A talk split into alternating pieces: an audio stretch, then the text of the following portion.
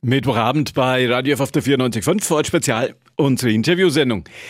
Was macht eigentlich Günther Beckstein? Heute Abend unser Thema. Im Augenblick, das weiß ich, ist er im Nürnberger Presseclub und da bin ich jetzt mit ihm verbunden. Einen schönen guten Abend erstmal.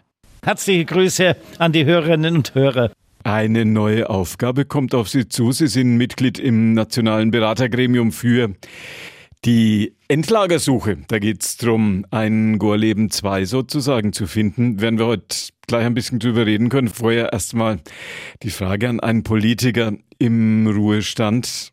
Uli Mali, der Nürnberger Oberbürgermeister, einer derjenigen, wo manch einer sich fragt, wie er wohl damit umgeht. Wie ist es Ihnen gegangen? Sie wissen ja auch, wie das ist mit dem plötzlichen Machtentzug.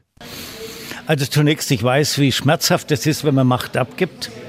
Bei mir war es noch deswegen besonders schmerzhaft, weil es für mich eigentlich überraschend gekommen ist. Ich hatte ein Wahlergebnis, das nicht meinen Erwartungen entsprochen hat.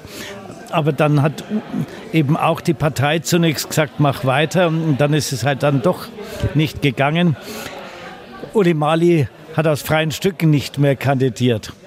Seine SPD hätte es liebend gern gesehen, wenn er wieder kandidiert hätte. Und jetzt kann ich auch sagen, dann hätte er auch sicher wieder gewonnen.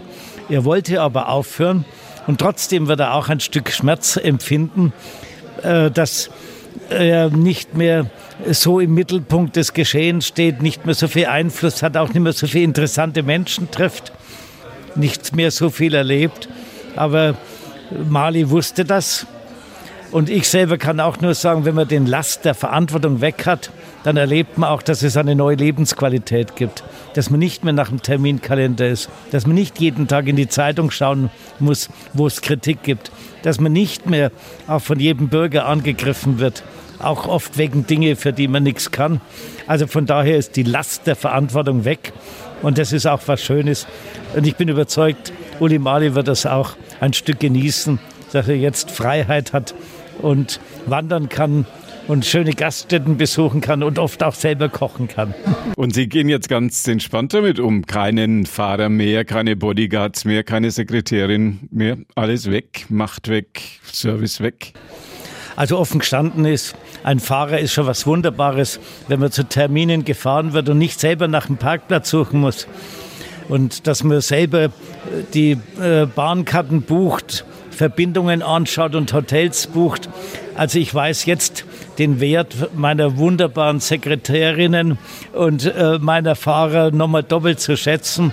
Aber selbstverständlich, das ist ja in Ordnung, wenn man nicht mehr im Amt ist. Es kostet alles ja viel Geld, ist dem Steuerzahler auch nicht zuzumuten. Von daher ist es, ist es richtig.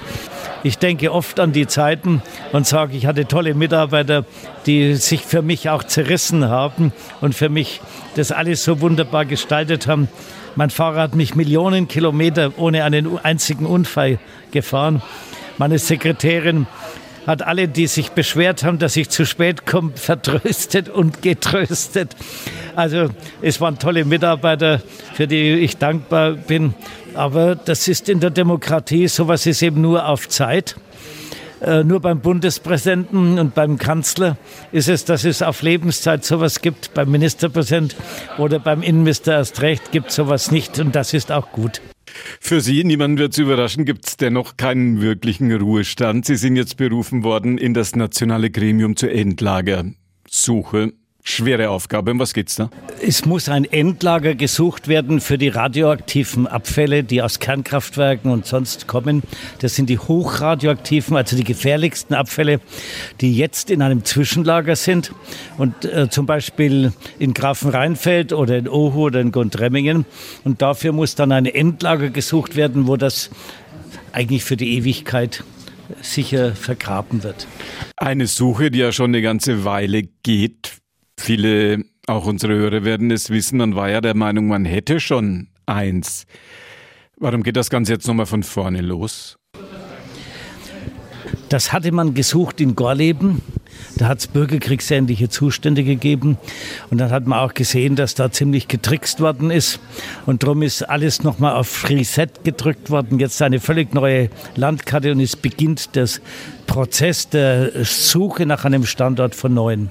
Und dafür ist das Begleitgremium, das nationale Begleitgremium Endlagersuche geschaffen worden, das dafür verantwortlich ist, dass alles transparent nur auf wissenschaftlicher Grundlage, ähm, auf lernender Grundlage geht und nicht irgendwie getrickst wird, dass jeder Bürger mitwirken kann, dass jeder Wissenschaftler seine Expertise mit einbringen kann und dass das sorgfältig verarbeitet wird. Diesen zweiten Anlauf, den halten Sie jetzt für friedensstiftend und für erfolgversprechend? Daraus soll ein langfristiges, stufenweises Verfahren sein, so dass man 60 bis 100 Teilgebiete aussucht. Das wird dann reduziert auf vielleicht 10 oder 15 und später auf zwei. Und dann kommt zum Schluss das Gebiet, wo das äh, Endlager errichtet wird. Aber da muss es sein, dass jeder garantieren kann und überzeugt ist, dass es auf Dauer sicher auf eine Million Jahre steht im Gesetz. Wenn wir uns jetzt hier bei uns in der ähm, Region in Franken in Nordbayern umgucken, können wir froh sein, dass wir auf Sand gebaut sind und vielleicht die Diskussion hier nicht bekommen. Zumindest nicht vor der Haustür, bundesweit ja schon. Also Sand ist kein geeignetes Wirtsgestein, so heißt es. Sandstein ist ja sehr instabil. Aber in Franken gibt es auch Gebiete, wo Granit ist zum Beispiel Fichtelgebirge oder dann im benachbarten Bayerischen Wald. Da könnte es sein, dass dort mögliche Standorte sein könnten. Allerdings, selbst wenn das jetzt als ein Teilgebiet möglicherweise rauskommt, im Moment kommen 70 oder 60 bis 100 Teilgebiete, die dann erst reduziert werden.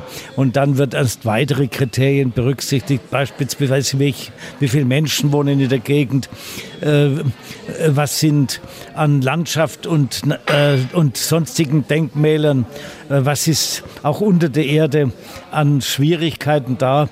Und da ist jedenfalls die bayerische Staatsregierung überzeugt, dass es auch im Fichtelgebirge, dem Bayerischen Wald, keinen Standort geben wird. Aber im, im Reichswald in Nürnberg wird es garantiert nicht kommen.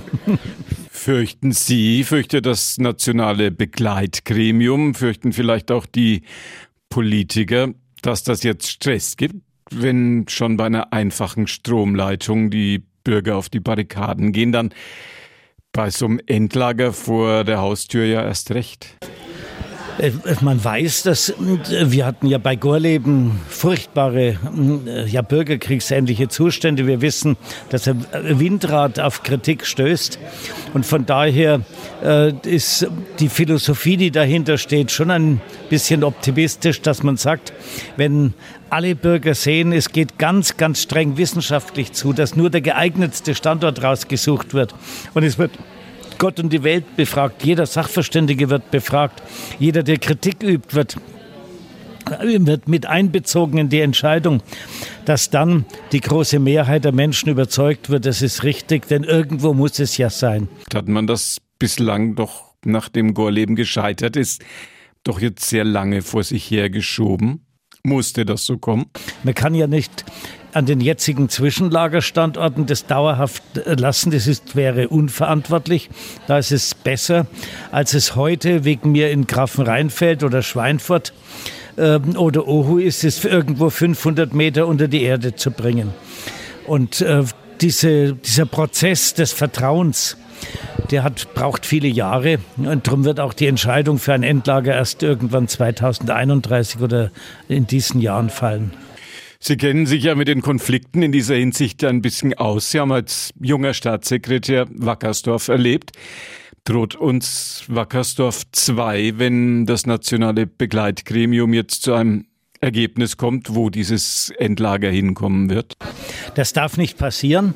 Und damit das nicht passieren kann, dafür muss das nationale Begleitgremium mitsorgen, dass die Prozesse so transparent, so wissenschaftsbasiert, so lernend sind, dass jeder Bürger sagt, ich habe das Vertrauen, oder fast jeder Bürger sagt, ich habe das Vertrauen, dass der Standort, an den es jetzt kommt, der beste ist, den es in Deutschland gibt. Da gibt es immer noch Interessen des einen oder den anderen. Aber es wird nicht die, den großen Sturm der Entrüstung geben, wie wenn man den Eindruck hat, dass mit der Sicherheit von Menschen gespielt wird.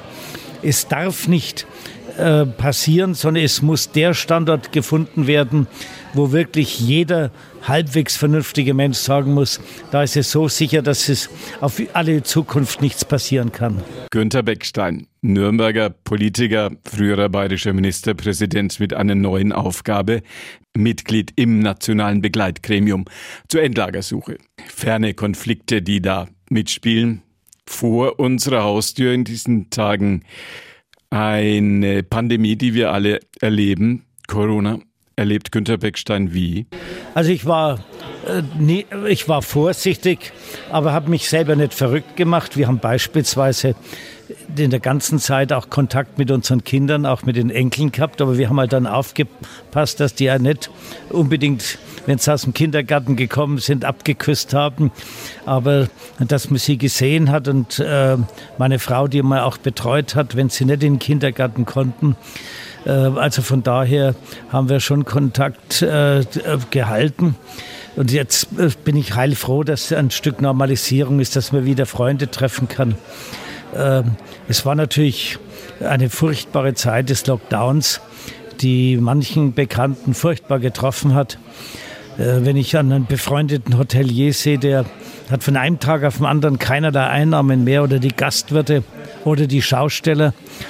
Also, dass das jetzt auch erst viel zu langsam wieder losgeht. Also da hat Corona Menschen auch um die wirtschaftliche Existenz gebracht. Das äh, wird lange Auswirkungen noch haben. Sie werden sich impfen lassen, sobald es einen Impfstoff geben wird? Ich werde mich impfen lassen, übrigens im Herbst auch gegen Grippe, was ich in den letzten Jahren nicht gemacht habe, aber auch die normale Grippe ist ja ein Risiko. Und wenn man äh, Corona plus Grippe kriegt, das wäre dann auch gefährlich. Also ich lasse mich heuer impfen. Ich vertraue darauf, dass bei uns die Zulassung nicht so erfolgt wie in Russland, sondern sorgfältig. Vorletzte Frage an Günter Beckstein, einen der erfolgreichsten bayerischen CSU-Politiker. Ex-Ministerpräsident aus Nürnberg. Die Fürther hatten schon einen Bundeskanzler. Werden die Nürnberger die Chance haben, mit Fürth in absehbarer Zeit auch in dieser Hinsicht gleichzuziehen? Also ich traue Markus Söder zu, dass es kann. Markus Söder hat die unterschiedlichsten Ämter alle ganz, ganz schnell gelernt und ich bin überzeugt, ähm, wenn er Bundeskanzler würde, kann er das auch. Natürlich hat er heute nicht die Erfahrung auf internationalem Gebiet. Das hat aber die Bundeskanzlerin Merkel auch nicht, wie sie ins Amt gekommen ist. Markus Löder könnte das. Ähm, ich bin überzeugt, er würde dann wollen, wenn die CDU ihn ruft. Aber ob die ihn rufen, da ist noch lange hin. Es sind drei Monate, bis die CDU ihren ähm, Vorsitzenden wählt und drei Monate in der Politik ist eine ewige Zeit. Das ist wie 30 Jahre im normalen Beruf. Mit der Zeit hat man gesagt, hat Günter Beckstein ja auch nicht so 15 Minuten waren ein Beckstein, wenn es um den einen oder anderen Termin ging.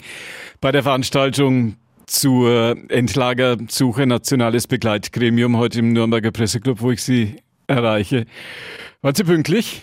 Heute war ich ja vor der Zeit da, wobei ich natürlich sage, ich bin ja deswegen nicht nur aus Bosheit immer zu spät gekommen, weil ich eine Fülle von Terminen hatte und mir viel zu viel Termine habe selber aufgepackt, aber auch aufpacken lassen. Jetzt habe ich weniger Termine und bin in fast allen Fällen ganz auf die Minute pünktlich. Und heute waren Sie für Vorort Spezial und für die Radio F-Hörer da pünktlich am Radio F-Mikrofon. Ihnen weiterhin viel Erfolg mit Ihrem Engagement und Grüße in den Presseclub und vielen Dank. Danke.